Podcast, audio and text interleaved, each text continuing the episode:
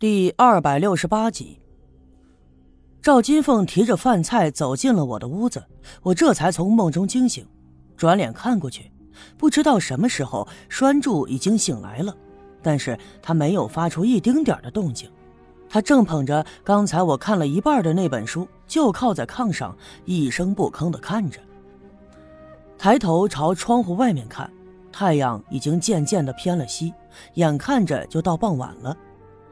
赵金凤重新把桌子摆到炕上，从篮子里拿出了做好的饭菜。闻到饭菜的香味儿，我也的确感觉肚子里有些咕咕的叫唤。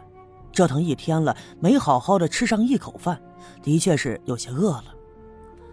赵金凤招呼栓柱一起过来吃，栓柱十分乖巧，甚至比往常更加的安静，一声不吭的吃完饭以后，又坐回到炕里头去看书了。而我心里惦记着晚上暗地里跟踪老郑的事情，所以我觉得把栓柱留在这儿，我还是不放心。于是我跟金凤商量，不如晚上把金凤送到六姑家去。一来是她受了惊吓，如果晚上再发起疯来，六姑一定有好的办法使她安静下来；二来是有刘老二在家，自然会有些照应。虽然金凤不知道为什么我要这么做。但也觉得我说的有道理，于是吃完饭以后，趁着太阳还没有落山，我们俩一起把栓柱送到了六姑家里。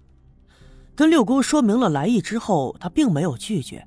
那我和赵金凤转身就要走，六姑却冲我摆了摆手，让我停下，好像是有话要对我说。果然，她走到我身边问我：“孩子，你和金凤到县城里登记的事儿定在哪天了？”这得抓紧点办呐！金凤听六姑这么一说呀，脸腾的一下子红了，就接着我的话茬说：“六姑，就那么着急把我嫁出去啊？”六姑看着眼前的金凤，伸手在她肩膀上拍了拍，没有跟她多说什么，而是转过脸继续对我说：“我看就这两天吧，你们还是抓紧去登记完了，我们这心里头啊也就有了底儿了。”我明白赵六姑是什么意思，她一定和赵村长一样，已经知道将有大事要发生，所以呢，才这样催促着我们。于是我冲她点了点头，啊，我们这两天就去，呃，就这两三天吧。六姑听完，转身回了屋。那我和金凤一直往东走，本打算今天晚上金凤住在我家里的，那是因为要照顾栓柱，可是栓柱不在了。他呢也只好回家去。虽然我们俩已经是谈婚论嫁，而且这两天就要去登记了，成为正式的合法夫妻，但好歹现在是在刘家镇，还总要顾一些脸面的。所以我没有挽留他。晚上我还要出去行动，所以这事儿不能让他知道。到了半夜，我像往常一样换了一身紧身衣服。腰里又别上那把短刀，手里拿着那个蒙着黑布的手电，从屋子的后面就悄悄地溜出去，顺着房后头苞米地边的茅草小路一直向西，就来到了老郑家的屋后。这一次呢，我没有着急上房，因为我记得白天白胜利跟我说过，上次在陈寡妇家房顶的时候，他看得很清楚。我担心，如果老郑真的如我们所猜测那样是一个坏人，那么他也会轻易的发现我。我抬头观察了一下，他们家的后院有一棵大梨树，想必也有几十年的树龄了，枝繁叶茂，树丫粗壮。那么这里应该是最好的地方。于是我左右张望了一下，趁着寺外没有人，悄悄的就爬上了这棵大树。后面地势比较高。而且这棵梨树也很高，所以透过梨树的叶子就可以清楚地看到前面的院子里。就这样，我蹲在梨树上，一直就盯着老郑的家。可是院子里特别的安静，因为白天睡了会儿觉，所以晚上特别的精神。就这样，我瞪着眼，一直就盯到了凌晨。东南面的山头已经露出了一丝曙光，这才听到吱呀的一声响。老郑走到了院子里。此刻，他穿着一个大裤头，光着膀子，迷迷糊糊的就来到了院子里。走到西面的墙根下，解开裤子，稀里哗啦的撒了泡尿，又打了两个哈欠，伸展了一下四肢，转身又回到屋里去了。看到这儿，我明白了，想必呀，老郑这一晚睡得很熟，所以没有任何的行动。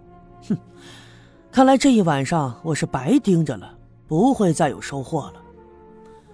老郑回屋以后啊，显然又睡了一个回笼觉，所以我趁着这个机会，悄悄地从树上爬下来，沿着来时的路转身回家去了。一边走，我心里一边琢磨：老郑今天晚上没出去干什么，并不代表我们的猜测是错的，没准凑巧他今晚就是不想出去而已。所以这样的观察应该持续。打定了主意，我回家补了一觉。第二天白天的时候，赵村长又把我叫到了他家里，六姑和刘老二也在，丁桂兰也在。看样子我就知道，今天要确定一下我和赵金凤的婚事。果然，赵村长当着大家伙的面拿出了户口本，把我和金凤叫到了跟前，说道：“明天吧，你六姑说了，明儿个呀是个吉利日子，你们俩就去县城里登记了，我呢也就放心了。”然后啊，你俩别着急回来，到你张叔那儿看看你六姑父，在那儿多住上几天，然后啊，把你六姑父一起带回来就行。我心里明白，赵村长此举一来是想稳住我的心，把他的宝贝女儿金凤真心的托付给我，让我有了牵挂，就不会再做出什么过分的事情来；二来是想借此机会，让我们俩再次躲到县城里去。前两天我们回来的突然，村里并没有发生什么大事看来呀，赵村长是故意把时间给拖到了现在，等支走了我们再实施他的计划。所以说，如果我现在拒绝的话，他肯定还会拖延。索性呢，我就点头答应了。我准备明天就按照他们的话去县城里登记，然后并不在县城里逗留，或者说把赵金凤托付到张叔家里。我呢，在自己一个人赶回刘家镇，因为直觉告诉我，这两天所要发生的事情，我一定有机会找到那个我想要找的人，来完成我到刘家镇这大半年以来一直谋划的事情。丁桂兰不知其意，见到此情此景，她拉着赵金凤的手，笑着祝福她：“ 金凤呀，桂兰姐早就看出来了，你是个有福的人。”这回好了，你跟小月的事定下来了。小月这人呐也不错，见多识广又有文化，对你呢又细致，你跟着她呀吃不了亏。